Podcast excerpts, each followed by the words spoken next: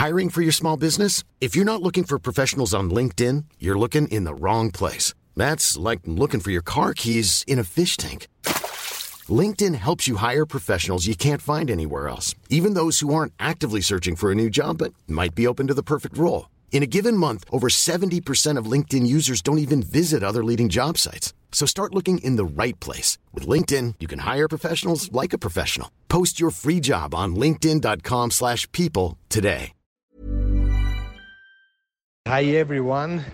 Here we are enjoying the atmosphere of amazing atmosphere atmosphere in in Aldues. It's incredible how the people is uh, for, for for the last days, for the last four or five days, the the vans, cars, uh, auto caravans are, are in the road waiting for, for today for probably the Queen Stage and uh, Republic Day here in France.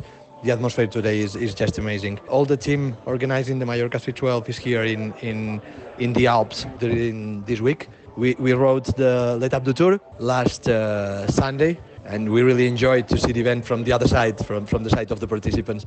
And now we are ready to see the same parcours, the same the same route, but uh, ridden by by the professionals, uh, probably in less than the half time that I need to complete to complete the stage. I will tell you, I, I, I spent 10 hours to finish uh, the stage uh, that they will do today.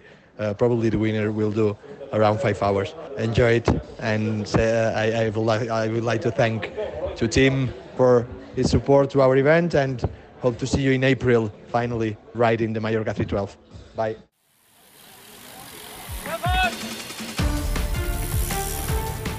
Hier ist die Kompaktkurbel unter den Podcasts. David Korsten und Tim Farin reden über 101 Dinge, die ein Rennradfahrer wissen muss und liefern dir Gesprächsstoff für deine nächste Runde. Hm. hm. Bist du noch da, David? Wie noch? ja, ich habe kurz nichts gesagt, weil ich ähm, gelesen habe jüngst, dass Stille manchmal echt unterbewertet sei. Wo hast du das denn gelesen? Das habe ich. es heißt ja oft, es heißt ja oft, die äh, beiden sind hier mit ihrem äh, wahnsinnig großen Erfolg in der gesamten Dachregion äh, völlig abgehoben inzwischen und lesen hier zum Beispiel nur noch positives Feedback vor, um sich hm. noch äh, weiter über die gemeine Hörerinnenschaft zu erheben. Mitnichten, kann ich da nur sagen. Es gibt auch manchmal vernichtende Kritik, äh, ich möchte fast sagen Schmähkritik. Eine lese ich jetzt mal vor, das ist die jüngste vom 13.07. Bongami hat das bei Apple Podcasts drunter geschrieben. Betreff ist, oh, und ich zitiere vollständig, oh man, oder man, oh man. Ich liebe das Radfahren und höre für mein Leben gern Podcasts beim Autofahren, vor allem über das Radfahren, aber hier wäre ich bald eingeschlafen und an die Wand gefahren. oh, oh, oh. oh Unmotiviert und elend zäh. Manchmal ist Stille echt unterbewertet, absolut nicht meins. Bildet euch selbst eine Meinung. Ja, gut. Ein ja. Hörer weniger, den haben wir nicht äh, bekommen. Unmotiviert ja, klingt vielleicht manchmal so. Du hast so, jetzt aber, hm? du unterstellst, hm? dass es ein Hörer ist. Ja, meistens sind es doch Männer, ne? Also ich würde mal sagen, die Statistik gibt mir da, die statistische Wahrscheinlichkeit, Stochastik, ne, äh, gibt mir da, ist da auf meiner Seite, aber natürlich müssen wir es offen lassen. Würde ich auch, würde ja. ich auch gerne offen lassen. Hm. Aber hat dich das jetzt getroffen, oder was? Nö, ach nee. Nee, äh, es ist einfach manchmal so, es klingt halt manchmal wahrscheinlich so für äh, auch ungeschulte Ohren. äh, dass wir hier unmotiviert seien. So ist das manchmal, wenn wir halt nach so einem Arbeits- und Care Arbeit und Care-Arbeitstag äh, hier um 12 Uhr nachts dann noch irgendwas zustande bringen und Content liefern. Liefern, liefern, liefern. Mhm. Äh, elend zäh, würde ich mal sagen. Äh, zäh ist ja im Radsportbereich durchaus äh, ein Kompliment, ne? Weil Zähigkeit, sagen, also Zähigkeit braucht man ja auch äh, nicht nur zum Rennradfahren, sondern auch zum Rennradfahr-Podcasten ist ja so, dass die Grundlagen ganz besonders wichtig im Radsport sind. Also mhm. wer sich nicht äh, traut, auch mal mehrere Stunden Strecke zu machen, der hat eigentlich in dieser Sportart nichts verloren. Mhm. Das ist eine Zähigkeit. Ich wollte noch sagen, klar, äh, wenn man so ein Radrennen sieht, denkt man auch manchmal unmotiviert, warum fahren die denn alle im Pulk und greifen nicht die ganze Zeit an? Ne? Mhm. Aber auch das ist ja so, man muss es ja verstehen. Mhm. Unser Podcast folgt ja letztlich auch den Gesetzmäßigkeiten des, des Pelotons. Pelotons. richtig, ja, richtig. Und, die ja äh, ungeschrieben sind. Ungeschrieben, genau, genau, genau. Ähm, Aber wir sind ähm, auch anarchisch, wie hm. Guillaume Martin sagt. Mhm. Aber immerhin zwei Sterne von fünf, muss man ja, sagen. Das habe ich nicht verstanden. Nee, genau. Aber er scheint insgesamt, scheint insgesamt ein bisschen zu schwanken. Hier der äh, Rezensent oder die Rezensentin. Also Radfahren beim Autofahren, puh, das äh, finden wir finden wir ja schon schwierig, würde ich mal ja. sagen. Und dann an ja, welche ja. Wand eigentlich gefahren, weiß ich auch nicht genau. Äh, Lärmschutzwand, weiß ich nicht. Äh, egal, egal. egal, egal. Also, nimm doch auch mal die Kritik hin. Die letzte Folge, die wir, also vergangene Folge, die wir ausgestrahlt haben, war sicherlich nicht die beste. Nee, nee, nee. Wir haben wirklich auch schwache Momente. Das äh, ist ja so, aber wir liefern konstant. Äh, ich würde mal sagen, im Schnitt ist es durchschnittlich.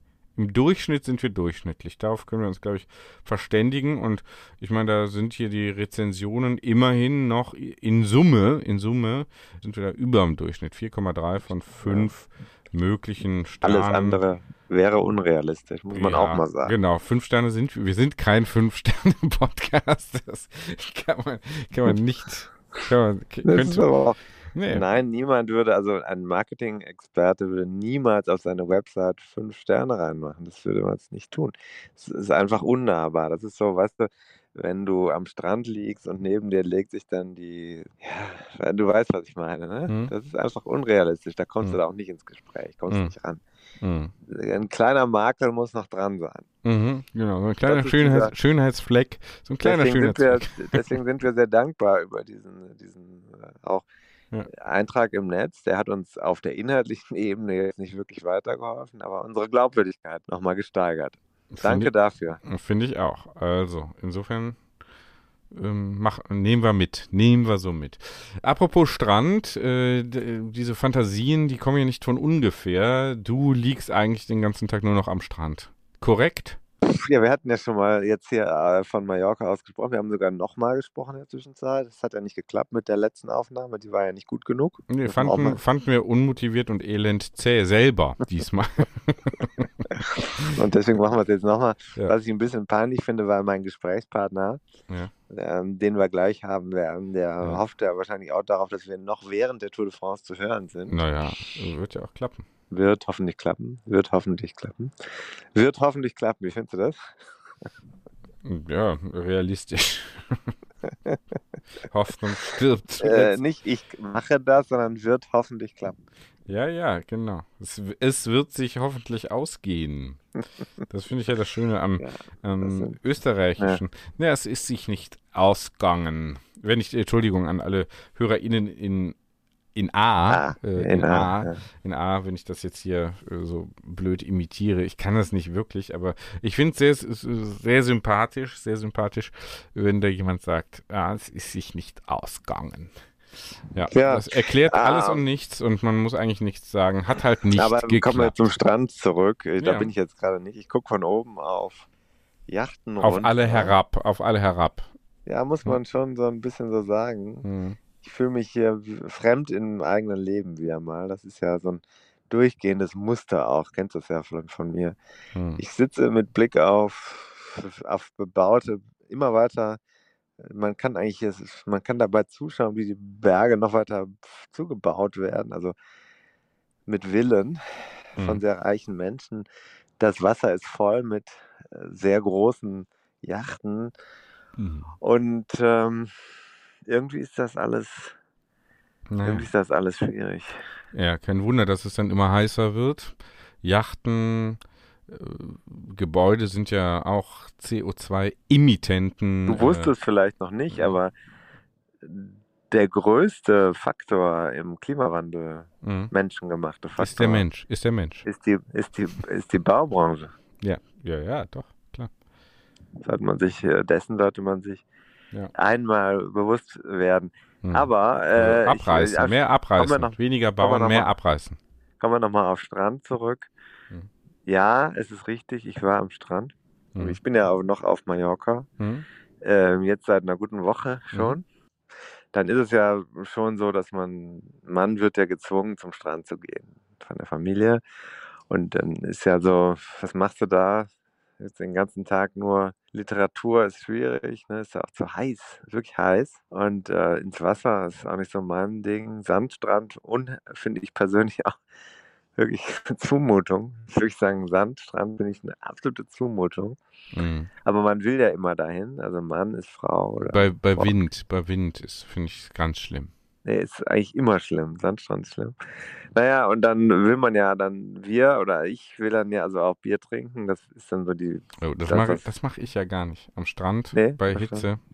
Tagsüber also ich trinke kein Bier. Bei mir der ideale Verlauf ist dann äh, Fassbier gerne, 05er Fassbier vom Bütchen. Hm. Äh, das in vier bis acht Minuten getrunken. Dann einmal wegdämmern für eine Stunde dann aufwachen, einmal kurz ins Wasser mit den Kindern, alibimäßig so, äh, Papa ist auch noch da. Dann noch äh, abgetaucht. Ins, ins Wasser reinbrunsen und dann wieder zum Kiosk. Mhm. Nochmal 05er, nochmal eine halbe Stunde schlafen und dann Abfahrt. das ist so der, der, der Best, Best Case. Aber lesen, äh, lesen, lesen, lesen. wäre dann auch äh, durchaus noch möglich. Podcast hören? Nee, kann ich nicht, also das ist mir da mit dem Sand in, äh, in, in, in, also Sand in den Ohren und ich habe überall, wenn ich an den Strand gehe, ich weiß nicht, wie ihr das alle macht, ich habe überall Sand, es ist überall, egal wo, im, also wirklich in, auf der Zunge, in der Nase, hm. in den Haaren, ist überall Sand. Wenn ich versuche, alles, es ist furchtbar. Ja, wir wollten nicht ausufern und äh, seltsam zäh werden, aber ich wollte doch eigentlich auf das Thema äh, arbeiten. Äh, man liegt da und will also sein Bier trinken in Ruhe und dann kriegt man von Carsten mitgeteilt, da hast du ein Problem mit, trinkst zu viel Bier. Das ist das Erste, ja, dann denkt man natürlich drüber nach. Und das Zweite ist vor allem das Budget. Das kostet ja auch alles Geld. Und dann gucke ich mhm. um mich rum und alle trinken den ganzen Tag Bier und scheinen dabei kein schlechtes Gewissen zu haben. Aber ich muss ja auch abends hier noch arbeiten. Mhm. Und dann denke ich mir, Mensch, kannst du dir jetzt wirklich noch diese, dieses Döschen hier reinschrauben? Du musst ja nachher noch eine 8000 äh, Zeichen Geschichte schreiben. Sagst du, klar, 8000 Zeichen schreibe ich in 10 Minuten, mhm. aber ich schreibe ja für anspruchsvolle Kunden. Mhm. Ja, gut. Dann 12. ja. Naja, ja, ja. Also äh, Punkt eins, du solltest meiner Meinung nach die allgemeine Versandung ähm, akzeptieren. Mhm. daran mhm. führt kein Weg vorbei. Äh, Wilhelm Genazzino, der Frankfurter Schriftsteller von ein paar Jahren auch verstorben, mhm. letztes Jahr, glaube ich, oder weiß ich nicht genau. Äh, der sprach mal von der oder schrieb mal von der allgemeinen Verflusung des Lebens. Das fand ich auch ganz schön, wenn man die Wollknäuel dann, äh, die, ne, die Wollmäuse schon überall sieht und sich auch manchmal ja so fühlt.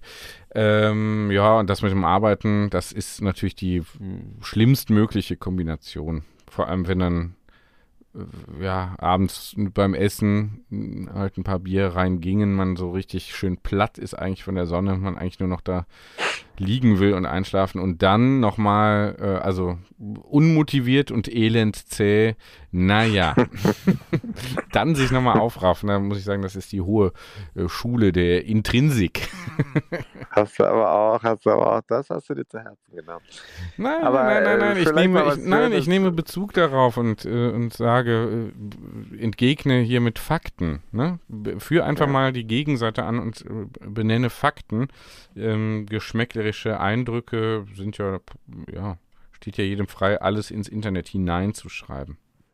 So ist es. Mhm. Plötzlich führt es dann auch zu Identifikation oder Gegenidentifikation. Ja, nö, einfach zur Kenntnis nehmen und sagen, hier, ich stehe halt woanders und sehe das anders. Punkt. Ja, Fertig aus. Ähm, aber äh, schön ist hier, ich weiß nicht, wie es bei dir läuft gerade im Moment beim Radfahren, aber ich bin ja nach Corona, war ich ja so ein bisschen hm. in Sorge, mhm. ähm, habe aber mir jetzt Aminosäuren ohne Ende reingezwitschert mhm. und ähm, wie denn, wie denn? Tablettenform. Aha. aha. Und, was, und muss, ich, was äh, muss man da nehmen? Bin ich jetzt ja, auch ich habe jetzt tolle Kenntnisse äh, erlangt, äh, auch im Umfeld des nächsten Interviews, was gleich zu hören sein wird, im Mhm. Umfeld. Mhm. Und im Moment gibt es so heiß gehandelte Sachen wie L-Arginin und L-Citrullin. Das sind äh, Aminosäuren, die findest du aber auch in der Ernährung. Das ist auch total toll. Da, die Manneskraft habe ich alles gegoogelt. Ja. Also ich, Mhm. wenn man das googelt, dann findest du natürlich tolle Sachen.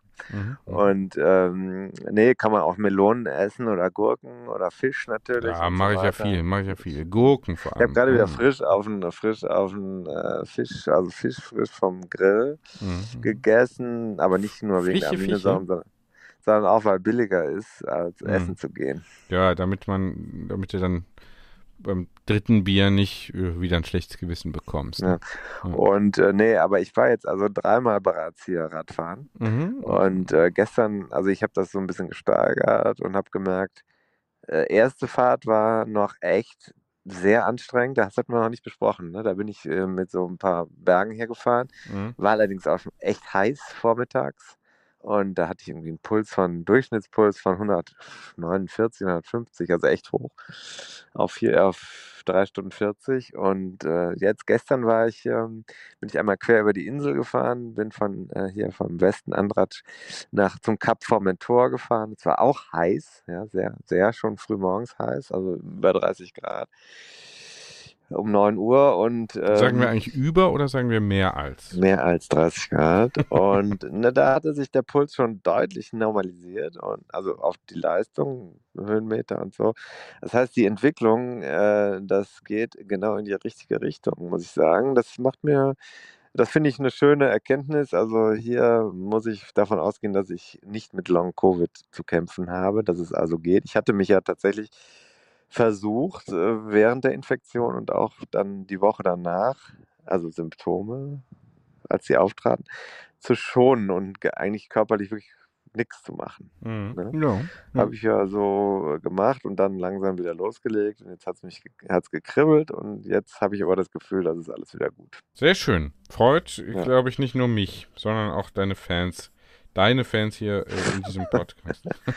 Ja, aber das ist vielleicht mal so die Erkenntnis, dass man äh, da natürlich behutsam mit umgehen muss und äh, sieht eben auch, also das war ja bei anderen Infektionen auch so, aber ähm, dieses, dieser Verlauf, den, das, der, also der, der körperliche, ähm, der Einschlag ist ja messbar, das erkennt man ja. Das siehst, siehst du ja, das kannst du auch nicht einfach wegtrainieren oder so.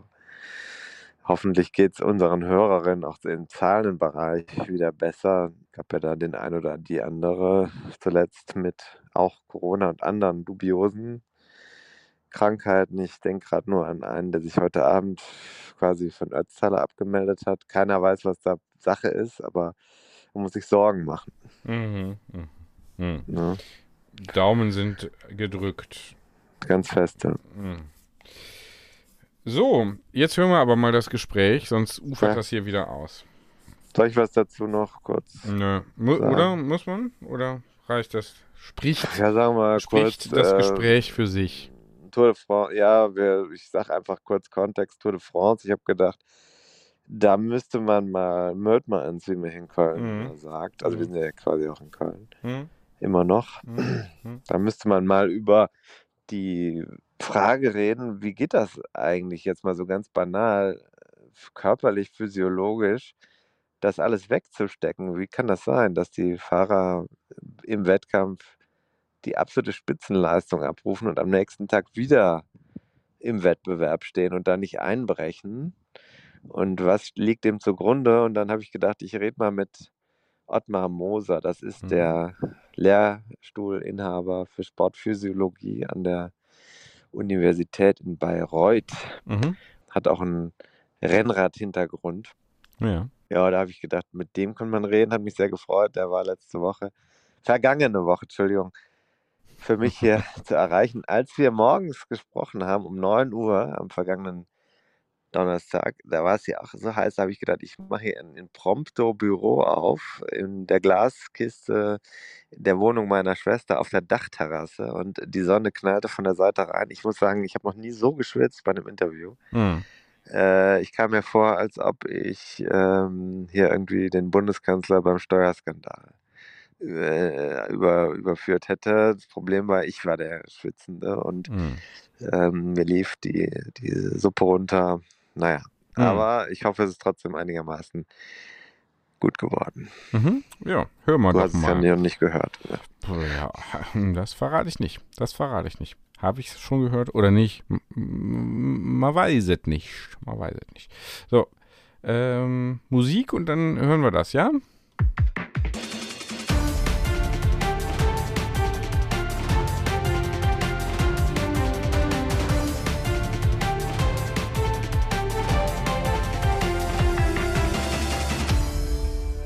Wunderschöner sonniger Morgen. Ich sitze in einem Glaspavillon äh, bei schon 33 Grad. Äh, so schlimm kann das Leben sein. Die Sonne scheint draußen. Hier drin ist es äh, sehr, schon 33 Grad. Lehrt aber, warum das sich so anhört. Es ist nicht das Übliche. Und ich bin froh, dass ich einen Gesprächspartner an der Leitung, kann man sagen, habe mit dem ich schon jetzt einige Male für Fachbeiträge gesprochen habe. Wir sehen uns sogar.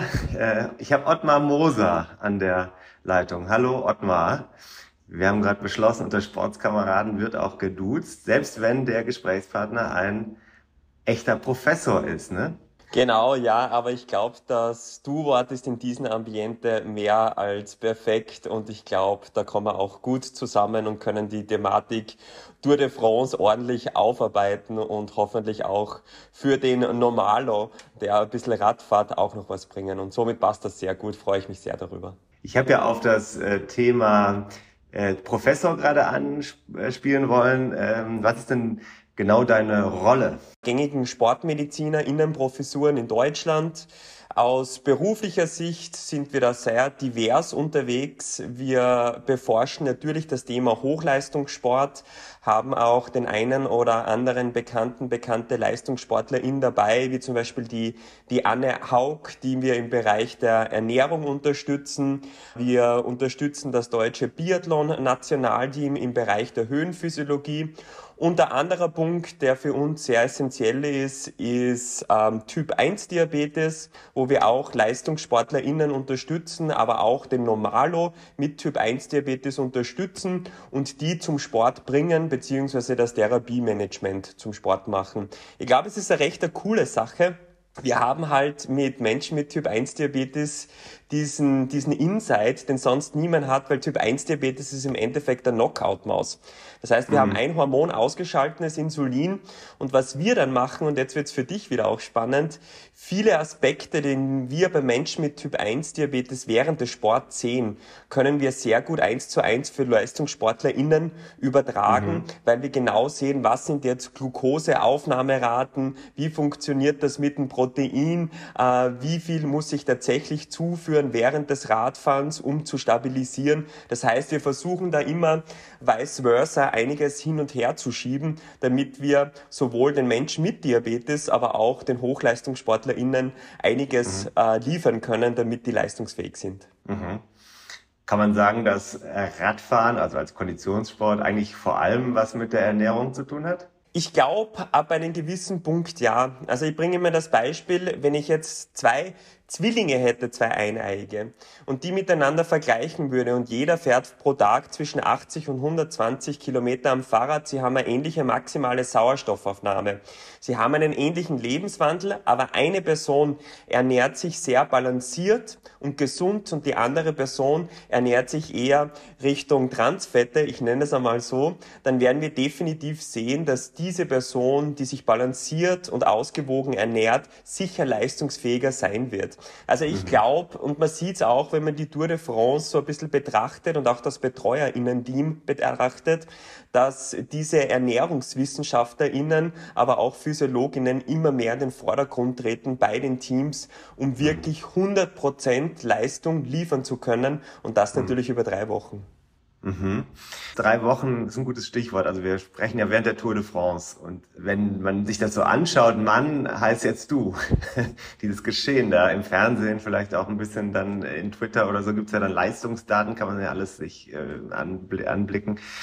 Ähm, diese Dimensionen, die wir da haben, würde man das fast als ja übermenschlich bezeichnen oder sitzt du dann da und sagst, naja, das kann ich schon genau verstehen, also die Details dieser Leistung, die da erbracht werden, wenn ich mir die Wattwerte anschaue, wenn ich gucke, was die machen, dann kann ich mir das alles ausrechnen und sagen, naja, das weiß schon, wie die das genau jetzt hergestellt haben, diese Leistung, die sie da am Berg bringen oder über zwei Wochen.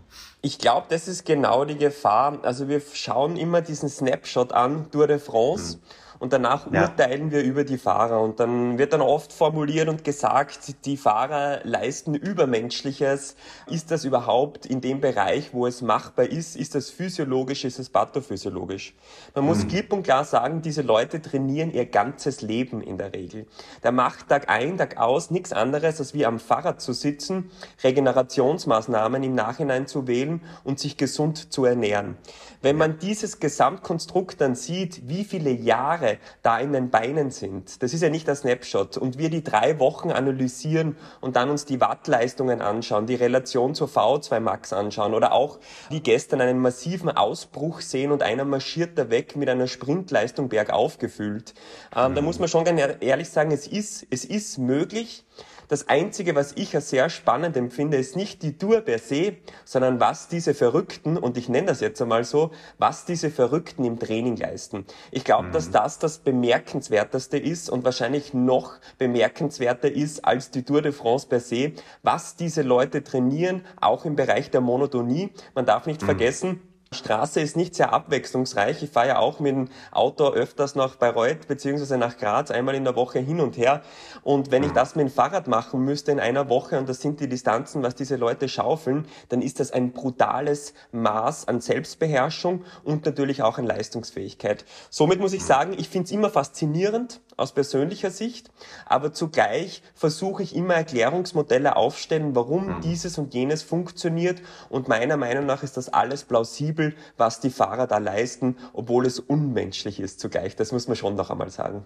Okay, aber das hieße ja, wenn ich jetzt wirklich Lust hätte, als, sagen wir mal, vielleicht Anfang 20-Jähriger, ich bin, jetzt bin ich schon Mitte 40, also ich mache mir jetzt keine Hoffnung mehr, aber wenn ich dann anfangen würde, so richtig, richtig, richtig viel zu trainieren und 40.000 Kilometer im Jahr Rad zu fahren, dann wäre ich gar nicht so weit weg von dem, oder was? Das wäre sehr einfach gesagt. Also ich stelle jetzt einmal eine These auf. Für diese These werde ich wahrscheinlich ein bisschen gesteinigt werden, aber das kann ich schon in Kauf nehmen. Ich glaube, wenn ich früh genug vor allem mit Langzeitausdauersport beginne, wie eben Fahrradfahren im Bereich von äh, drei Wochen Rundfahrten, habe ich sicher das Potenzial, durch konstantes, regelmäßiges, lebenlanges Trainings bis zur Tour de France zu schaffen. Ich glaube, mhm. das ist möglich, aber wir reden da sicher nicht, ich beginne mit 20 Fahrrad zu fahren, sondern wir reden da von Leuten, die mit sechs, sieben, acht Jahren ins Mountainbiken einsteigen und dadurch wirklich auch diese motorischen Fertigkeiten besitzen, danach später in das Rennradfahren einsteigen, wirklich die Situation und die Taktik und die Teamfähigkeit innerhalb des Radsports verstehen und danach den Sprung vielleicht schaffen. Die Sache ist die, was ist jetzt Fähigkeit und was ist jetzt Fertigkeit? Ich mhm. glaube, mit brutalem Training, also wirklich erworbener Fertigkeit, schaffe ich es bis in den Profi-Radsport. Mhm. Und jetzt kommt der Punkt, dass ich es unter die Top 30 schaffe. Und wir reden da nicht von Top 10, sondern von Top 30 brauche ich ein ordentliches Maß an Fähigkeit, also wirklich das Talent dazu.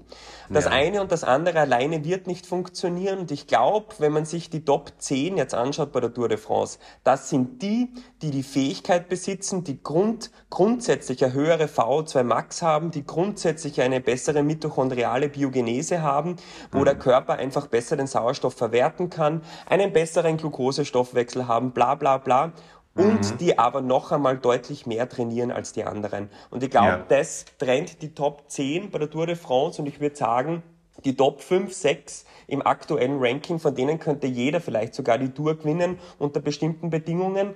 Aber was danach kommt, dann ist eine oder andere Kapazität nicht ausgeprägt, sei es eine Fertigkeit oder eine Fähigkeit oder vielleicht ist einfach nur ein Talent, was in Schönheit mhm. stirbt, weil es einfach zu wenig trainiert. Okay, äh, das heißt aber dann auch, ähm, dass, sagen wir mal, man eigentlich ja schon sehr früh anfangen könnte, die richtig guten Leute wie Pogacar zum Beispiel herauszufischen, indem man einfach nur auf die genetischen äh, Komponenten blickt oder geht das nicht? Wird das erst im Laufe der Zeit klar und im Laufe der Belastung klar? Also ich glaube, man kann schon in gewisser Maße fortselektieren. Also das ist ja dieses mhm. Talentscouting. Das gibt ja. es ja nicht nur für motorisch anspruchsvollere Tätigkeiten wie Fußball, Handball und wie die ganzen Sportarten heißen. Es gibt es auch für Ausdauersport. Ich mhm. glaube aber dennoch, dass gerade während der pubertären Phase einiges noch passiert und sich da wirklich endogen noch entwickelt. Also wirklich diese mitochondriale Biogenese, dieses BGC1-Alpha sich verändert, die Sauerstoff Nahrungsaufnahme sich verändert. Man kann aber sicher schon einmal ein Statement abgeben, diese Person ist zumindest für Langzeitausdauer eher geeignet und diese Person ist eher für Sprintleistungen geeignet. Wenn es dann Fahrrad sein muss, dann muss ich mir halt entscheiden, gehe ich auf die Bahn, gehe ich aufs Mountainbike oder gehe ich wirklich aufs Rennradfahren los. Aber eine Präselektion ist sicher möglich. Ich glaube mhm. aber, was dann zusätzlich noch trifft, und das geht von der Füße weg, das ist die Psyche. Ich glaube, schon, dass es eine psychologische Leistung ist, so nah es geht und ganz lange an den zweiten Laktatumstellpunkt zu gehen. Und das ist eine Kopfsache. Wenn jemand mhm. fahrt permanent mit 99 Prozent des zweiten Laktatumstellpunkts, also dieser anaeroben Schwelle, und der andere ist gleich gut und fährt nur mit 97 Prozent dieser Schwelle, dann ist das schon in gewisser Maße Kopfsache, also Resilienz. Und mhm. ich glaube, wenn die Person das kann und dann trennt sich noch einmal die Spreu vom Weizen und ich glaube, wenn man das dann anschauen würde, würde unter den Top 5 bei der Tour de France, mhm.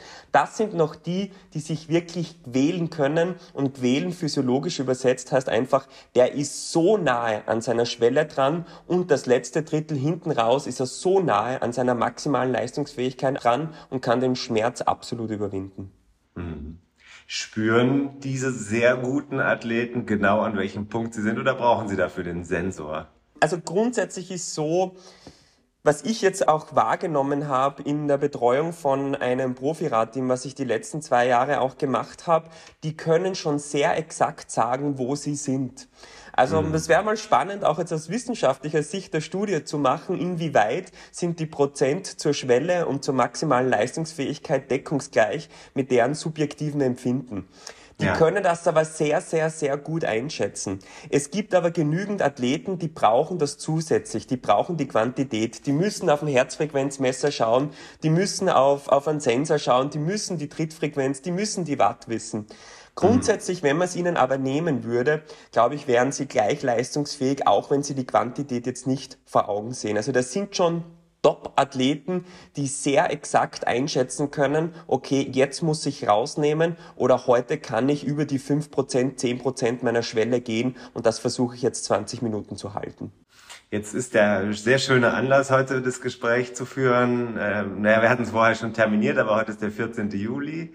Das ist nicht nur der französische Nationalfeiertag, sondern es ist der zweite Tag, wo es wirklich in den Alpen so richtig zur Sache geht bei der Tour de France. Und wir haben gestern eine vielleicht von vielen schon als episch betrachtete Etappe gesehen, wirklich ein Fight an zwei Bergen, äh, wo dann isoliert die einzelnen Fahrer unterwegs waren und der mh, eigentlich unschlagbar scheinende Pogacar eingebrochen ist, scheinbar eingebrochen ist, naja, ist immer noch in einer relativ guten Zeit, ins Ziel gefahren, aber mit zwei Minuten Abstand auf den jetzt führenden Wingegaard. Und wenn man sich das dann so anschaut, dann denkt man, naja gut, da kann, von denen kann doch morgen eigentlich keiner mehr aufs Rad steigen. Also das war jetzt so ein, so ein Kampf bis zum letzten Reiskorn. Jetzt äh, ist eigentlich für morgen gut. Jemand anders fährt jetzt morgen eine halbe Stunde Vorsprung raus. Aber wahrscheinlich ist das nicht so. Äh, die Etappe hat jetzt noch nicht angefangen, aber vermutlich wird das gleich ähnlich aussehen wie gestern. Warum? Wie geht das? Ich glaube, was wir heute sehen werden, also bleiben wir bei dem Punkt einmal, was könnte heute passieren? Ja. Ich glaube, der, der heute der schnellste hoch ist, ich nenne es einmal so, das ist der, der jetzt Folgendes gemacht hat. A, gestern sich in der Vorbereitung zum Wettkampf, zum gestrigen, zur Etappe ordentlich eingestellt hat mhm. während des Rennens ordentlich den Hydratationsstatus aufgefüllt hat, also nur mal Flüssigkeit zugeführt hat. Und jetzt kommt der tricky point, der in Bezug auf die Makronährstoffe in der Belastung, also wirklich wieder in der Etappe, genügend Kohlenhydrate zugeführt hat, die richtigen mhm. Kohlenhydrate zugeführt hat, auch mit leicht Proteinen äh, als Anteil dabei. Dann kommt jetzt der dritte Punkt, wer direkt nach dem Wettkampf wieder die Glykogenreserven sehr flott und klug aufgefüllt hat in Relation zu Proteinanteil und wer nach dem Wettkampf beziehungsweise nach der Etappe noch ordentlich regeneriert hat. Also das, was wir erkennen danach auf die Walze rauf. Warum? Das mit der Walze ist einer der klugsten Dinge überhaupt. Es ist nämlich folgendes, das Laktat, was ich angenäuft habe, wandle ich damit schneller um in Zucker und dieser Zucker mhm. steht mir wieder als Energiequelle zur Verfügung. Warum? Mhm. Weil wir können oral nur eine gewisse Menge pro Stunde an Kohlenhydraten aufnehmen, aber wenn das schon einmal im Blut ist, kann ich ein bisschen mehr aufnehmen. Das heißt, das ist eine sehr kluge Intervention. Dann mhm. kommt der nächste Punkt. Gehen wir noch weiter. Jetzt werden wir wirklich i-Tüpfelreiter, so wie wir in Österreich sagen würden. Gehen wir ins Detail. Wer regeneriert sich nach dieser aktiven Regeneration weiterführend noch besser? Das heißt, mhm. wer ist super fähig, eine ordentliche Massage zu ertragen, die wirklich in die Tiefe geht und sehr schmerzbehaftet ist? Wer ist absolut in der Lage, ordentlich zu essen? Also diese Mengen muss ich ja mal auch, auch reinbringen, wenn wir jetzt da von 8000 Kilokalorien pro Tag auch ungefähr mal als Hausnummer reden. Und mhm. wer kann sich trotz dieser ganzen Maßnahmen, und das ist vielleicht der wichtigste Punkt, noch seine acht Stunden, wenn nicht mehr Stunden Schlaf holen. Es wird immer sehr viel diskutiert über Ernährung, aktive, passive Regeneration. Ich glaube, der, und das hört sich jetzt so trivial an, der, der heute am besten geschlafen hat von diesen drei, vier Leuten, das wird auch mhm. der sein, der es ordentlich wieder knallen lassen wird auf dem Berg hoch. Und das unterschätzen viele. Und regenerieren im Schlaf bedeutet durchzuschlafen. Keine mhm. Pipi-Pause einzulegen, das heißt den Flüssigkeitsstatus auch so zu timen, dass mein Volumen im Blut nicht zu hoch ist, dass ich Pipi gehen muss, dass ich ja. wirklich die komplette Phase durchschlafe, ohne munter zu werden. Und das wird mhm. der sein, der heute auch noch die flinksten Beine hat den Berg hoch. Okay. Könnte man dann eigentlich am besten jemanden dem die ganze Zeit zur Seite stellen oder einen, einen ganzen äh, Staff von Leuten zur Seite stellen, die sagen, jetzt trinkst du während der Belastung eine Flasche hier, eine Flasche da, mit und ohne Salz. Du isst jetzt dein Riegel, so du steigst vom Rad, du gehst jetzt 48 Minuten oder das ist vielleicht ein bisschen lang auf die Rolle, äh, dann äh, trinkst du jetzt gleich keinen Kaffee, sondern du nimmst einen Tee mit Zucker. Und vorm Schlafen darfst du jetzt kein zweites Glas Sekt mehr trinken, obwohl du gerade die Etappe gewonnen hast, sondern ne, also es könnte jemand da sein und dem das genau aufgrund seines errechneten Modells genau sagen, was er zu tun hat und was nicht. Und dann würde am nächsten Tag der perfekt ausgeschlafene Athlet dabei rauskommen. Wahrscheinlich nicht, weil der hat ja auch noch zum Beispiel Grund zur Freude oder zum Ärger, deswegen schläft er nicht. Weil er sich vielleicht zu sehr freut über das, was er gerade gewonnen hat. Exakt. Und ich glaube, das ist der Punkt. Das, was du jetzt beschrieben hast, solche Athleten gibt's. Also solche ja. Athleten gibt's und solche Athleten braucht es auch. Die Sache ist, ob sie eine externe dritte Person dabei haben jetzt oder ob sie das selbst so machen. Also die stellen sich den ganzen Tag über, vor allem in der Post-Competition Period, einen Wecker und führen das so durch. Das gibt mhm. es. Dann gibt es die zweiten Charaktere, die das wirklich einfach nach Habitus machen, weil sie es immer so gemacht haben und die, die es mhm. intuitiv machen. Es kommt der wichtige Punkt, den du angesprochen hast, die psychovegetative Komponente oder die psychologische. Wenn ich eine Etappe so wegknalle, wie das gestern passiert ist, dann muss ich mich auch freuen können.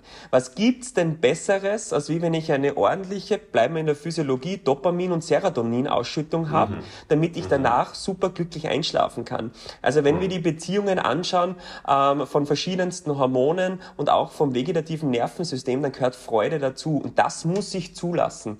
Und ich ja. glaube, das ist jetzt schon im Zuge des Teams, was zu tun ist, diese Freude auch zuzulassen, aber auch zu wissen, wann es dann genug ist. Also wie du sagst, mhm. ein Gläschen Sekt oder in dem Fall hoffe ich doch Champagner ähm, ist dann okay. sicher, ist dann sicher auch gut. Aber wenn ich mir die Flasche reinkippe, dann werde ich am nächsten Tag ein Problem haben. Und das ist ja. genauso wichtig, die Balance zu finden. Man sieht, ich bin Freiberufler, ich kann mir nur den Sekt erlauben. Ja, ja aber ich, ich, ich glaube, in Frankreich müssen sie dann mehr oder weniger Champagner trinken. Also ich glaube mal, dass es das sein muss. Nein, Scherz, Scherz beiseite. Ähm, aber ich, ich denke schon, ich glaube, dieses gesunde Mittelmaß aus extrem strukturiert und mhm. das andere ist, was bedeutet es intuitiv, was zu machen ist. Ich glaube, dieses mhm. Mittelmaß macht dann schon einen sehr guten äh, Top-Fahrer aus. Mhm. Jetzt musste ich ihn zweimal schon äh, fast äh, einhaken. Ich bin 2005 in den Radsport als Berichterstatter eingestiegen und äh, kurz danach ging in Deutschland die große, der große Dopingskandal los. Und eigentlich kann man in Deutschland diese Leistungen gar nicht mehr betrachten, ohne immer die Frage zu stellen, naja, wir hatten eben gesagt, das ist nicht übermenschlich. Äh, an der Stelle ist es übermenschlich oder nicht, aber es ist nachvollziehbar. Aber ohne Doping ist das alles gar nicht möglich. Ist ein Vorurteil, das sich wirklich festgesetzt hat in der Berichterstattung, aber vor allem auch dann in der, in den Gesprächen, die man mit Menschen führt, die vielleicht nicht so viel damit zu tun haben, die das einmal im Jahr sehen. Spielt das da noch eine Rolle für die Erholung und für die Leistungserbringung, um es mal so zu sagen? Versuchen wir es mal objektiv zu sehen. Ich glaube, wir sollten uns nicht die Top-Zeiten anschauen auf gewissen Abschnitten, sondern über die Gesamtkohorte, die an der Tour de mhm. France teilnimmt, die Durchschnittszeiten. Und seit diesen Dopingskandalen stabilisieren sich die Durchschnittszeiten.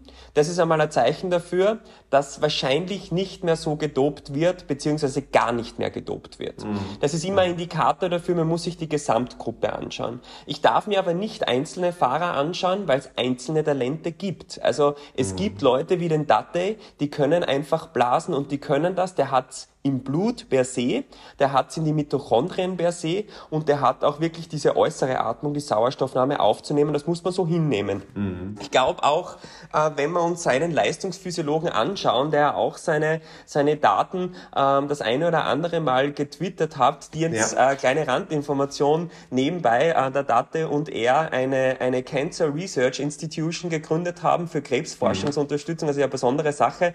Also der junge Mann hat es nicht nur in den Beinen, der hat es auch im Kopf, ähm, mhm. darf man nicht vergessen.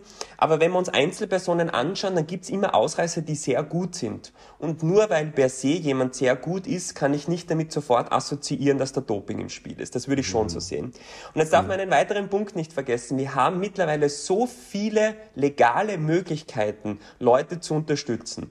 Gehen wir mal rein, wir können permanent bei den Fahrern mit Mini-EKGs Messungen machen, mit Holder-EKGs, mhm. wo wir jeden Regenerationsparameter anschauen können. Mhm. Es gibt mhm. mittlerweile für Hochleistungssportler ähm, Glukosesensoren, wo wir versuchen, Ernährungsspitzen, also im Wettkampf ist das nicht sehr zielführend, das zu benutzen, auch nicht im Training, aber eben für die Ernährung das zu managen, um Glukosespitzen wegzunehmen, äh, benutzen können. Wir mhm. haben Herzfrequenzmesser, wir haben Trittfrequenzmesser, wir haben Wattmesser. Ähm, wir haben eigentlich alle, alle Möglichkeiten, die schon so exakt sind. Es geht immer mehr Richtung Supplementieren von Aminosäuren. Aminosäuren, mhm. weil im Endeffekt nur Kleinstteile von Proteinen sind. Wir wissen so viel über Kohlenhydrate, wir wissen so viel über Fette. Ich glaube, wenn man sich da als Profisportler und sowieso schon talentiert ist, ordentlich beraten lässt, mhm. dann kann man das wirklich ausreizen und ich traue mich zu sagen, das ist jetzt wieder eine Hypothese, also Eminence ja. for Evidence, ich traue mich zu sagen, wenn ich auf legalen Wege alles ausreiz, dann schaffe ich was Gleiches, was jemand schafft, der mit illegalen Mitteln und Methoden arbeitet. Das ist möglich, mhm. glaube ich. Mhm. Wenn wir auf ähm, ja, Doping äh, zu sprechen kommen, Medikamente, dann kommt was anderes automatisch noch dazu. Jedes Mal, wenn die Tour de France stattfindet, äh, gibt es im Einzelfall Fahrer, die schleppen sich durch die drei Wochen, die bekommen einen Infekt. Jetzt in diesem Fall ist der wichtigste Helfer von Pogacar, äh, Rafael Malka, fährt mit einem angeblich unkritischen Wert von Coronaviruslast in seinem Organismus. Aber ich habe mit André Greipel ja das Buch zusammen gemacht. Äh, der hat mir erzählt, was er teilweise für Antibiotika nehmen musste, um noch mit Entzündungen ähm, über die Runden zu kommen. Also das ist eine Tortur, die an der einen oder anderen Stelle wahrscheinlich automatisch kommt. Eine Erkältung oder eine bakterielle Infektion ist nicht unwahrscheinlich bei einem geschwächten Organismus vermutlich.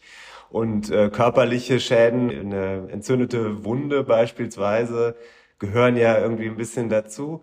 Aber man kommt irgendwie durch unter Einsatz von allen möglichen Medikamenten, die dann in Ordnung sind, um das zu schaffen. Das hat aber mit Gesundheitssport ja nun gar nichts mehr zu tun, sondern wird wahrscheinlich sogar am Ende kontraproduktiv sein, oder? Also ich glaube, äh, mal das erste Statement von dir, ja, es kommt vor. Also über drei Wochen ist grundsätzlich mein Immunschutz so nach unten gefahren, mhm. weil für den Körper ist ja das ein, ein dreiwöchiges Nahtoderlebnis. Das darf man nicht vergessen. Also ich habe nahezu gar keinen Schutz in Bezug auf die Immunantwort. Und dazu möchte ich schon einmal eines sagen, was ich nicht verstehe, gar nicht verstehe. Warum tragen die Fahrer nicht durch, da durchgehend, jetzt komplett unabhängig von der Covid-Pandemie, eine OB-Maske? Das ist das, was ich sofort empfohlen hätte. Das ganze Jahr über muss ich versuchen, mich der Virus, Bakterien und weiß ich was Last auszusetzen, dass mein Immunsystem gestärkt ist. Also, dass ich wirklich diese Konfrontation habe.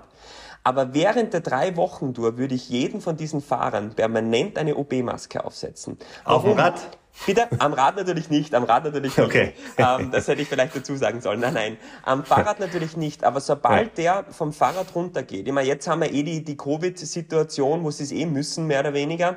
Aber ich würde Ja. das immer tun. Ich würde das tun, weil es, glaube ich, ausreichend ist, dass ein Mikrofon einmal die Lippen duschiert. Und das, das, das weißt du auch von den Interviews, den drücken sie ja 20 Mikrofone ins Gesicht. Ja. Ähm, das würde ich immer tun. Und ich glaube, wenn man das tun würde und das in den Teams vergleichen würde und das analysieren würde, würde Infektrate die letzten zehn Jahre versus eine Saison, wo jeder drei Wochen permanent eine Maske trägt, außer am Fahrrad und dazu noch jeder ein Einzelzimmer hat und vorzugsweise auch das Betreuerteam Einzelzimmer hätte, wette ich mit dir, dass sich ein komplettes Team über die Tour retten würde, ohne sehr starken Infekt. Triviale Infekte werden dabei sein. Das war jetzt nur so mit mir so ein Gedankenspiel, ähm, was ich jedem empfehlen würde und was ich umsetzen würde, wenn die Fahrer mitspielen. Aber ich glaube, die Fahrer sind so klug, wenn es darum geht, wenn man ihnen sagt, hör zu, du wirst drei Wochen wahrscheinlich nicht krank werden, wenn du die Maske trägst, dann tut der das. Äh, der trainiert nicht zehn Jahre für ein Rennen, was drei Wochen dauert und dann würde er sowas nicht machen. Die machen das. Ja, ja, ich ja, glaube, ähm, Verletzungen, also Abschürfungen, offene Stellen, die kommen vor. Das MedizinerInnen-Team vor Ort ist eigentlich sehr gut. Die können das, die wissen das, was zu tun ist, um A, kurzfristig zu reagieren und längerfristig natürlich, was ist immer ein Riesenproblem, dass die eine Sepsis bekommen, eine Blutvergiftung. Das heißt, die Wunden müssen aufgefetzt werden, nach äh, Rennenende die Kruste abgezogen werden, das gehört leider dazu, danach ordentlich desinfiziert und Beta-Isadona drauf und das geht. Ich glaube aber, und jetzt kommt der Punkt, was du angesprochen hast, ist es gesundheitlich äh, noch relevant oder irrelevant, sowas zu tun? Das ist Profisport ähm, und die machen Dinge, die ich nie tun würde. Am Ende vom Tag muss der Athlet, die Athletin noch selbst für sich entscheiden, ob ich auf Antibiotika mich aufs Fahrrad setze oder ähm, gefühlt leicht immunsupprimiert die Tour bestreite. Die Sache ist aber die, dass ich finde schon, der Mediziner, die Medizinerin vor Ort sagen müsste auch, das ist jetzt deine Entscheidung, das ist eine 50-50 Chance, dass du eine Myokarditis danach bekommst oder sonst was. Und die Fahrer tun alles, das durchzuziehen. Und ich glaube, da müssten die MedizinerInnen vielleicht ein bisschen strikter sein, aber ich verstehe es, das ist Profisport, wenn wir einen Top-Manager haben, der ähm, pro Woche, pro Tag nur zwei bis drei Stunden schläft, tut der komplett das Gleiche. Das heißt, das ist kein Fahrradfahren-Phänomen, das ist ein Berufsphänomen unserer Gesellschaft. Und das muss jeder Athlet für sich selbst entscheiden. Habe ich längerfristige Komplikationen dadurch oder eben nicht? Aber es ist definitiv eine Tour de France zu bestreiten nicht gesund. Das ist nicht gesund, das muss man sagen. Die Pause danach ist dann auch dringend notwendig für den Organismus. Naja, die Pause danach, was ja viele machen, ist, sie nehmen noch ähm, sehr schnell darauf noch ein paar ein-, zwei Tagesrennen mit. Ja. Ähm, warum? Man will ja noch was verdienen, Ja, ist ja klar. also erstens, das hat einen finanziellen Aspekt. Zweitens, man darf so eine Tour, muss man vergleichen wie mit einem Höhentrainingslager. Ich habe danach noch einen ordentlichen Peak, wenn ich ein, zwei Tägchen rausnehme oder sofort danach noch ein Rennen fahre. Und dann muss ich es aber gut sein lassen. Also dann versuche ich wirklich meinen äh, Körper wiederherzustellen durch Training. Also die trainieren ja da auch im regenerativen Bereich, also wirklich jetzt an dem LCP1, an dieser, an dieser ersten Laktat-Umstellpunktschwelle. Ähm, messen, machen jetzt nicht viele Stunden, aber versuchen folgendes wieder den Körper äh, wiederherzustellen. Das heißt, die Muskulatur, und es geht leider auch Muskulatur verloren, die wieder aufzubauen in gewisser Maßen, auch über die Ernährung, einen hohen Proteinanteil, also das heißt dann weit über die 15 Prozent der, der Makronährstoffe und dann wieder fit in die, in die nächste drei Wochen Tour starten zu können, wenn man jetzt wirklich ähm, zum Beispiel drei macht im Jahr, was ja, was jetzt auch nicht so umgängig ist. Hm, ja, gibt's ja durchaus Beispiele. Jetzt gehen wir mal auf unsere Hörerinnen und Hörer über, die sagen, boah, das finde ich spannend. Also die Tour Transalp muss es nicht direkt sein, die ist vielleicht ein bisschen hart. Das ist eine Woche durch die Alpen, jeden Tag mit ordentlich Pässen. Das ist was für Bergziegen. Aber ich sage jetzt mal, ich mache jetzt zu Hause nächstes Jahr während der Tour de France eine drei Wochen Tour mit meinen Freunden und fahre wie die Tour de France jeden Tag äh, an denselben Tagen vielleicht 100, wenn ich alleine bin, 100 Kilometer, wenn ich in der Gruppe fahre 150 Kilometer, hat man ein bisschen Windschatten, ist dann besser motiviert, kann sich gegenseitig helfen. Macht das drei Wochen, ja. Wäre das eine ähnliche Belastung für einen Hobbyathleten? Also jetzt keinen, der schon wirklich Wettbewerbserfahrung hat, sondern einen, der ein paar tausend Kilometer im Jahr rollt, sage ich mal, und gerne Rennrad fährt. Wäre das überhaupt zu schaffen? Ich glaube, zu schaffen ist es. Ich glaube, der Punkt, immer, was du jetzt auch gesagt hast, in der Gruppe auf jeden Fall. Also wenn ich wirklich ordentlich im Kreisel fahre und den Witschanten mitnehme und das System auch verstehe, also ich sehe das immer auch selbst, wenn ich auf der Straße bin, wenn ich jemand kreiseln sehe, ähm, mhm. aber danach immer zwei Meter Abstand ist zwischen den Rädern, ähm, habe ich halt wirklich einen prozentuellen Verlust des Witschattens. Aber unabhängig davon, es ist machbar. Wenn ich mir aber auch eine ordentliche Strategie zurechtlege.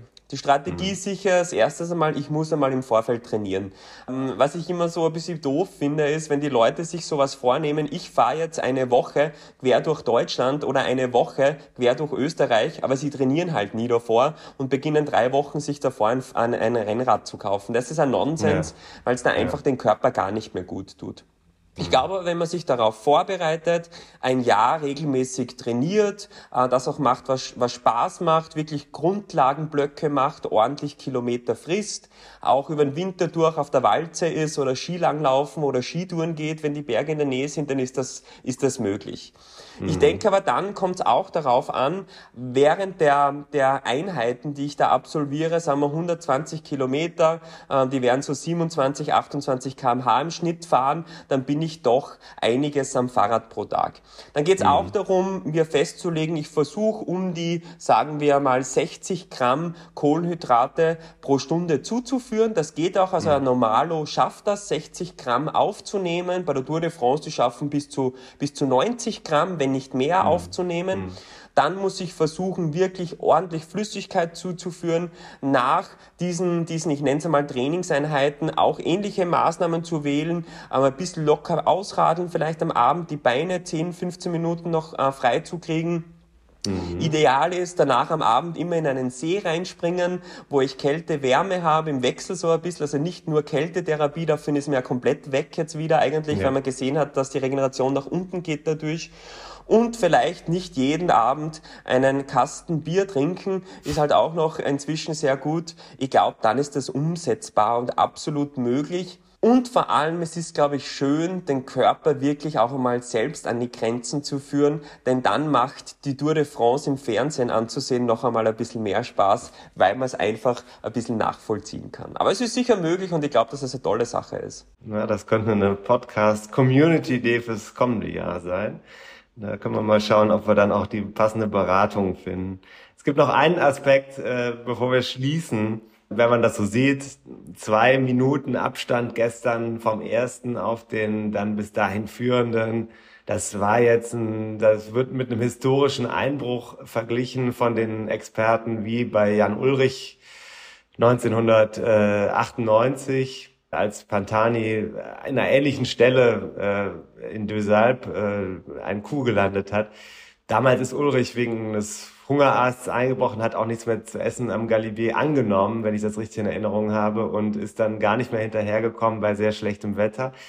So, jetzt, das sind zwei Minuten gewesen gestern, ähnlicher Kuh, und äh, man guckt sich jetzt das Klassement an und sieht dann den Letztplatzierten im Moment nach elf Etappen, zwei Stunden, ich glaube 47 Minuten aus dem Kopf, äh, Abstand auf den Gesamtführenden. Der hat jetzt irgendwas von, weiß ich, 41 Stunden und noch was.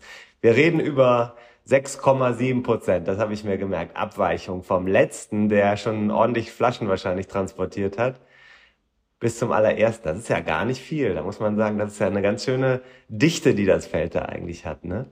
Das ist dieser Punkt, wenn wir uns die Absolutzahlen anschauen, denkt man sich, boah, das ist viel. Wenn wir das relativieren und dann 6,7 Prozent sieht, das ist nichts. Hm. Ich glaube, das hat einerseits damit zu tun, was du zuvor angesprochen hast, die Doping-Problematik die wird definitiv geringer oder ist nahezu weg und das ist ein Indikator dafür. Man mhm. darf nicht vergessen, wenn ich viel Geld habe, kann ich mir viel leisten.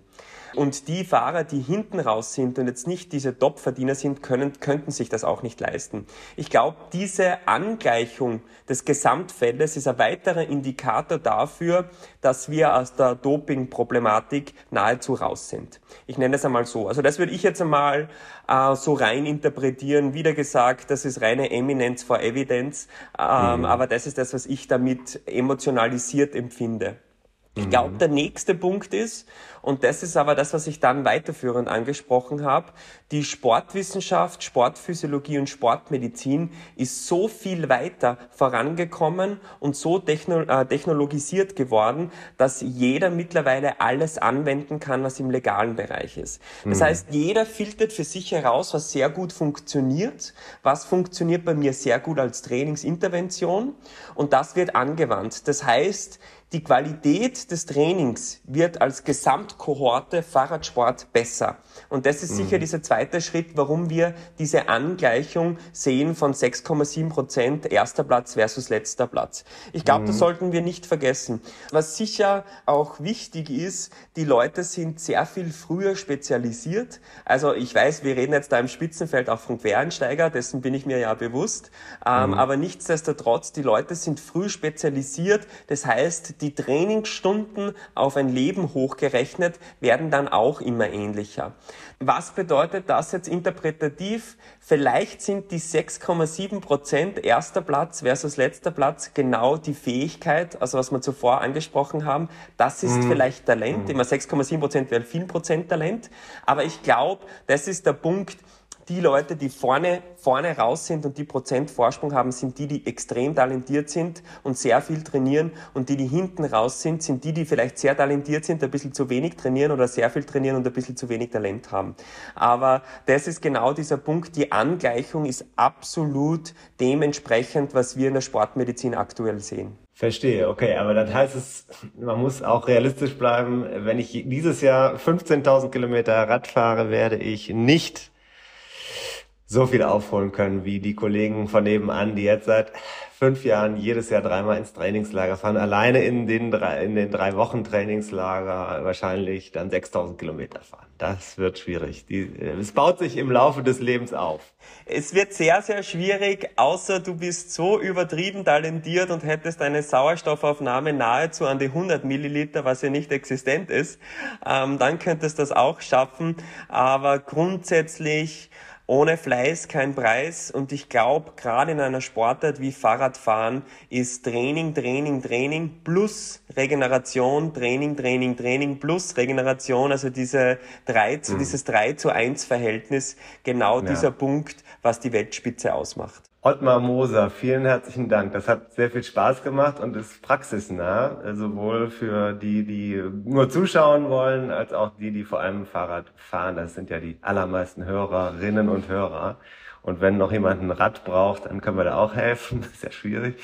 Aber vielen herzlichen Dank für diese Einschätzung. Es hat großen Spaß gemacht. Sehr, sehr gerne und war wie, wie immer ein Volksfest und jederzeit wieder. Danke sehr. Tschüss. Ciao.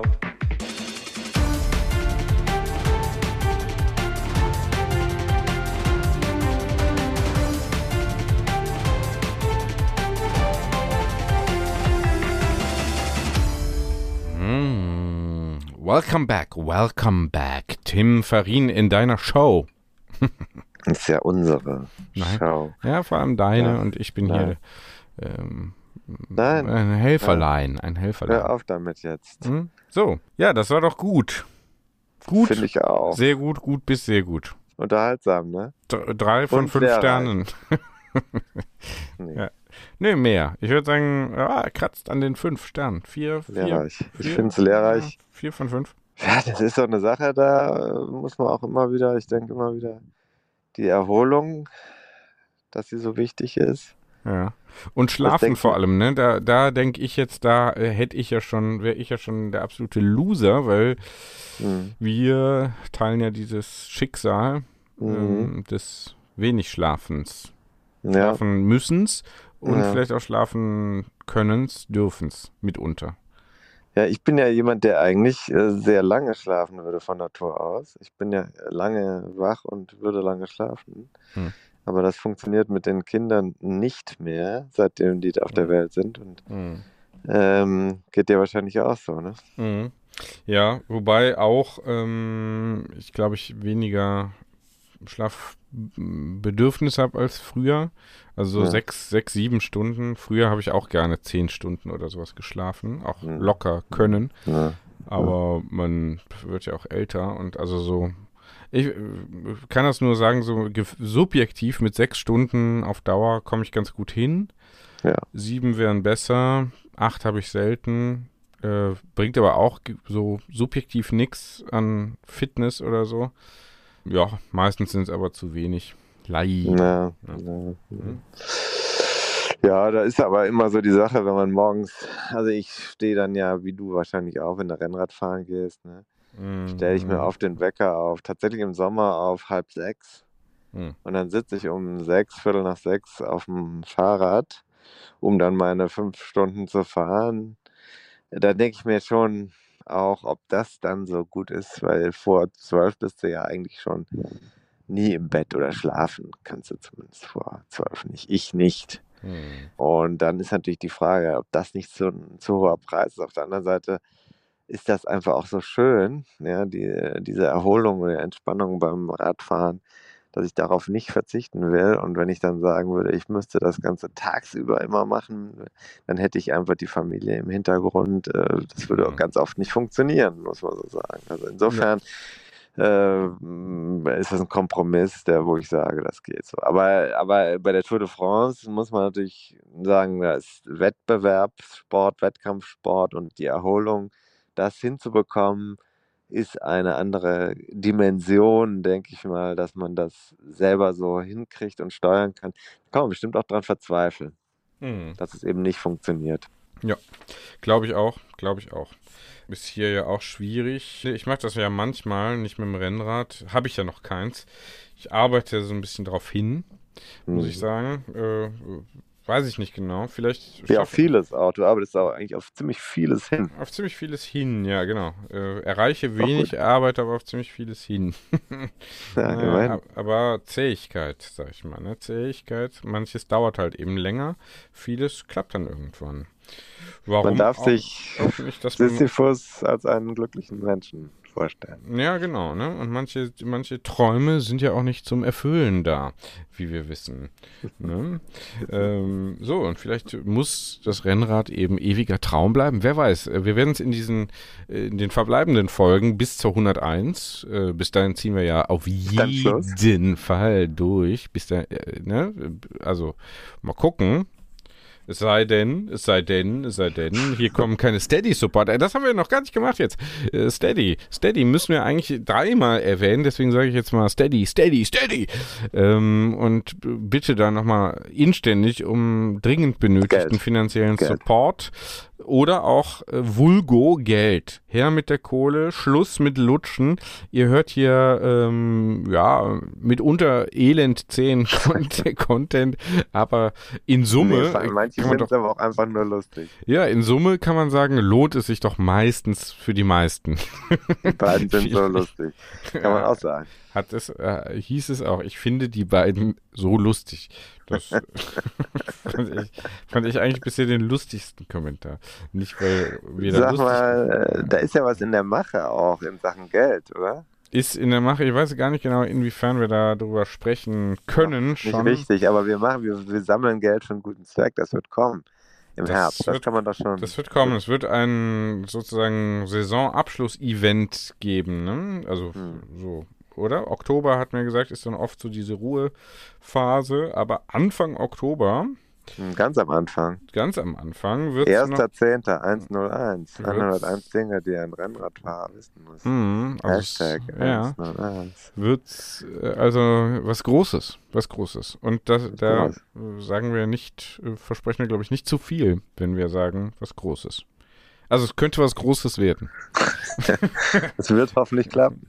Es wird Mammerdens was Großes in Bewegung setzen. Aber wir ja. haben da ja kompetente Unterstützung. Mehr mhm. wird hier nicht verraten. Wir müssen es ja, wir müssen es ja anders als der Podcast, als hier beim Podcast, müssen, müssen wir es ja nicht alleine machen und damit steigt also die Chance, dass es gut wird. Das, aber wir müssen uns auch abstimmen mit äh, den ganz hohen äh, Entitäten. Ja.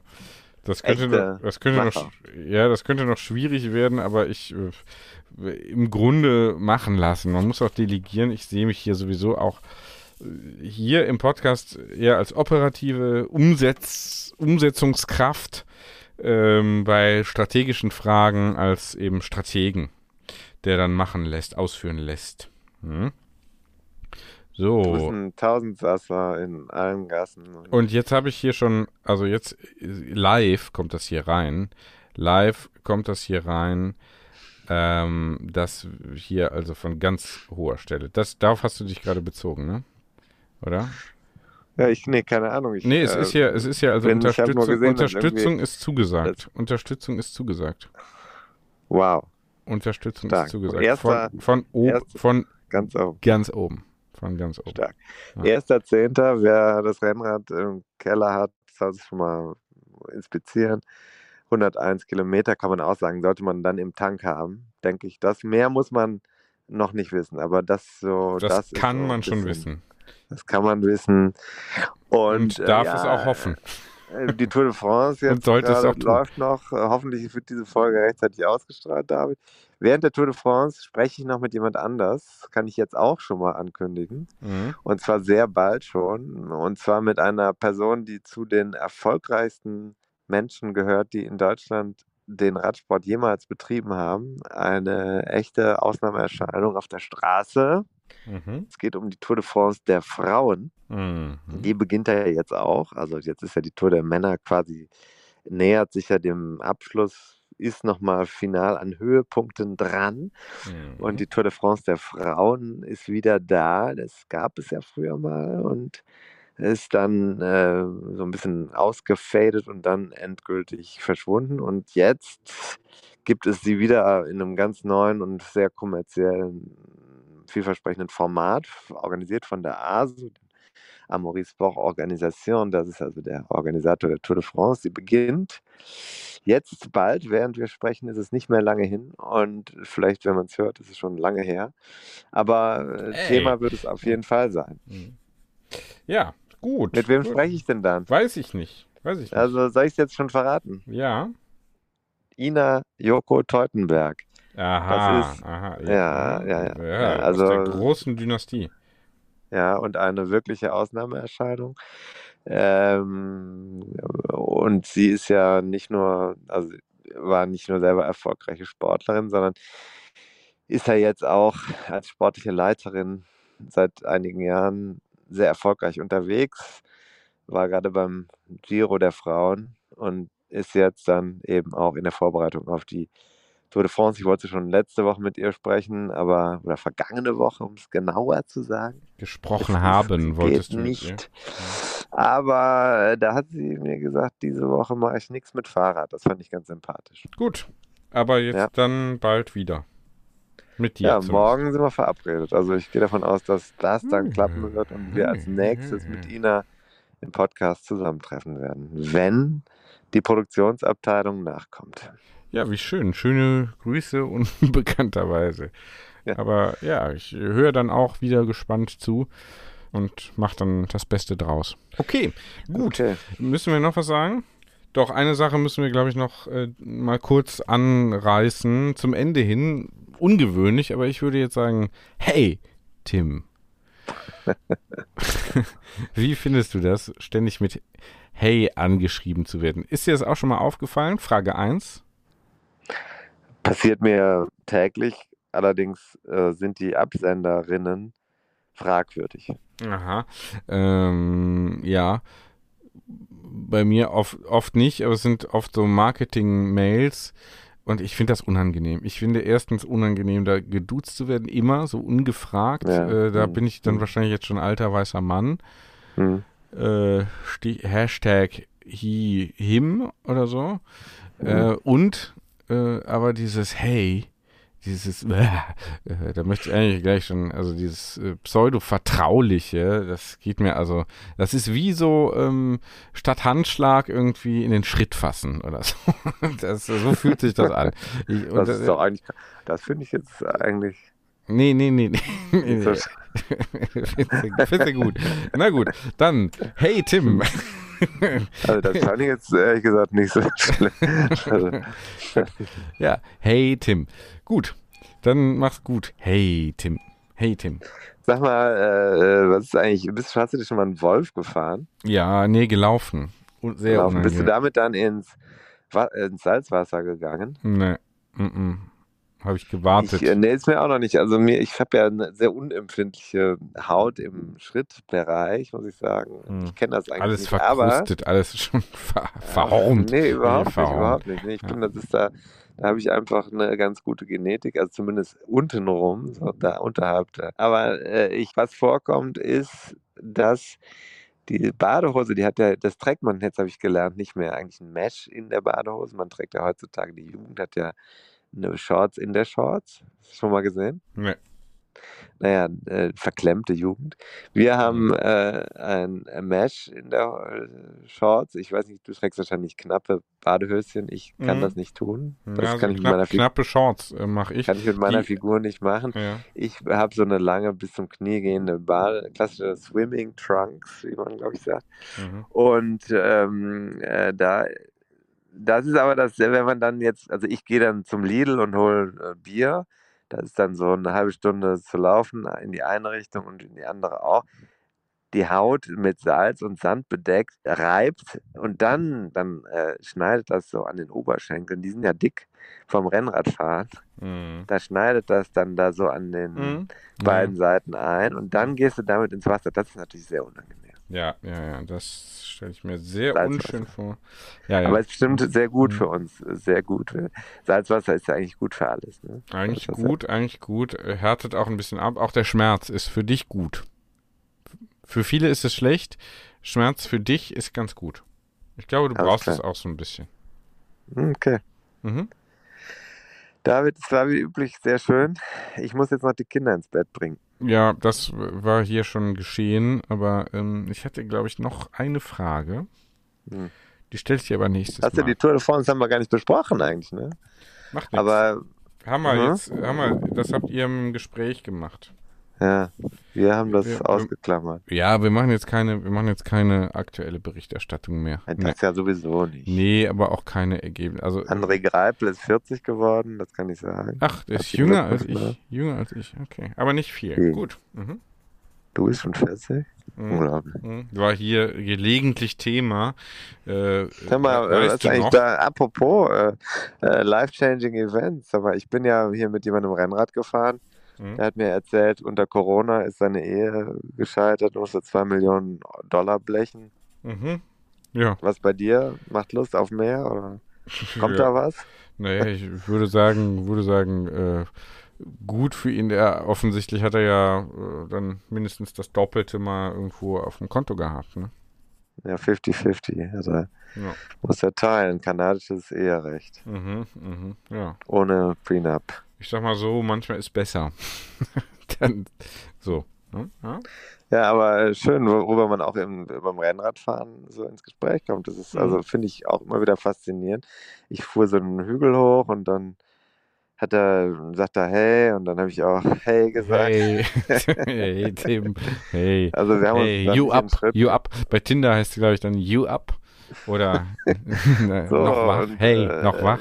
und dann innerhalb in wenigen Minuten hatten wir jetzt schon äh, die ganzen Events der letzten Jahre, die dramatischen Events abgehandelt und dann in der Abfahrt nach äh, Skapdeia waren wir dann schon wieder ganz fröhlich und dann wollten wir eigentlich, dann wollte er noch weiter mit, mit mir fahren. Ich habe dann aber, musste links abbiegen und musste noch einen Tisch reservieren in einem günstigen Restaurant, weil man muss ja von der Küste weg, ist ja billiger.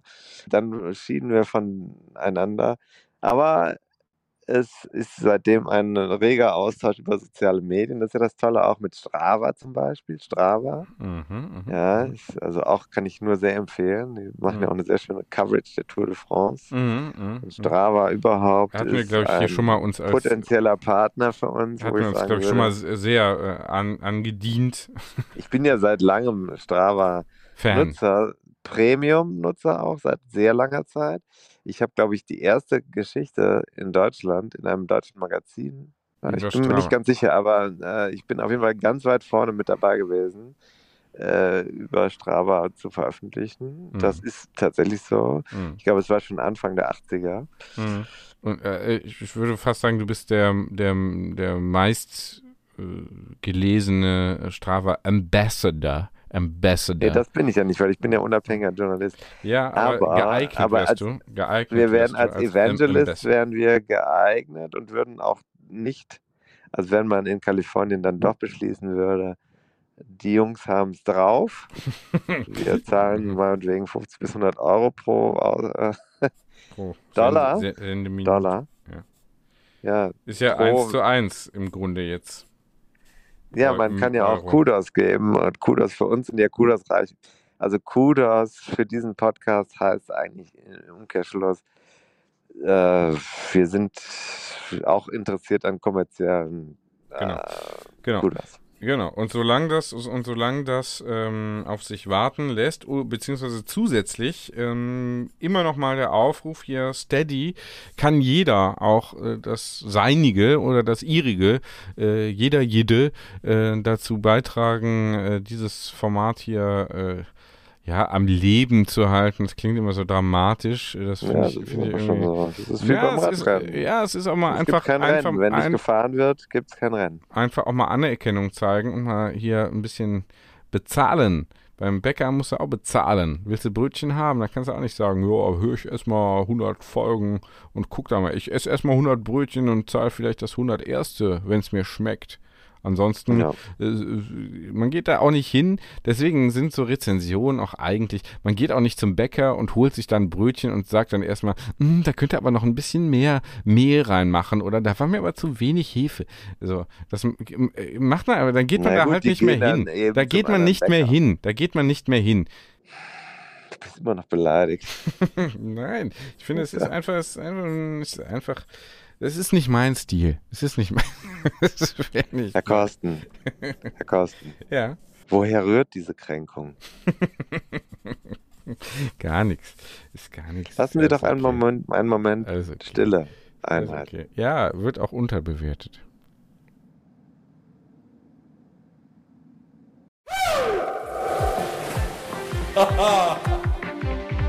Und da sind wir schon im Ziel dieser Episode von 101 Dinge, die ein Rennradfahrer wissen muss. Die Kompaktkurbel unter den Podcasts. Hast du Lust auf mehr Wissen, mehr Anekdoten, mehr Spaß und Inspiration für deine nächste Radtour? Dann kannst du ja mal nach dem Buch schauen. Das gibt es natürlich in gedruckter Form und als E-Book vom Verlag Bruckmann. 101 Dinge, die ein Rennradfahrer wissen muss. Überall, wo es Bücher gibt. Also im Handel und im Internet. Wir sagen Kette rechts und bis zur nächsten Ausgabe.